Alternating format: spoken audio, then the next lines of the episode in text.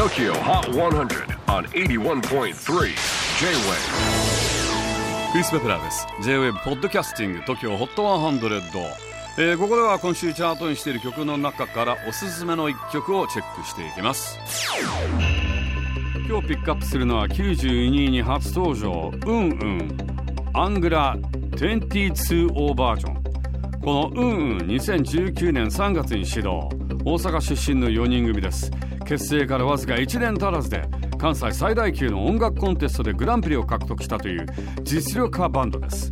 もともとギターのロン・レノンが大学のイベントに出演する際高校のジャズ犬の後輩だったドラムとベースを誘いあと地元が同じで帰り道が一緒だったというボーカル小田ノアに声をかけ結成したのがチャーハン達人。そうなんです。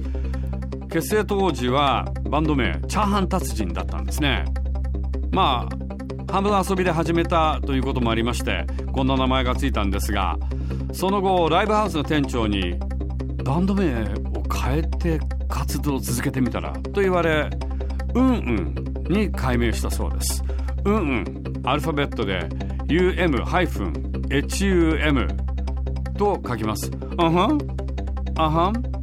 まあそんな感じですね。グループ名の由来はうんうんうんふむふむ。うんうんうん。あは？まあこんな感じの肯定する時のあのまあうなずく時に出る音ですよね。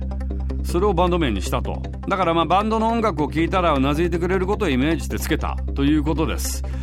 ジャズ研だったということでジャズをはじめロックファンクヒップホップビートミュージックなどいろんな音楽の影響を受けてきているようです。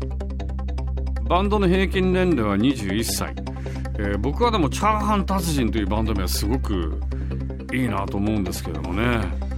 チャーハン達人。すげえ売れそうだな。 TOKIO HOT 100 最新チャート92初登場。うんうん。アングラ22オーバージョン。J-WAVE PODCASTING TOKYO HOT 100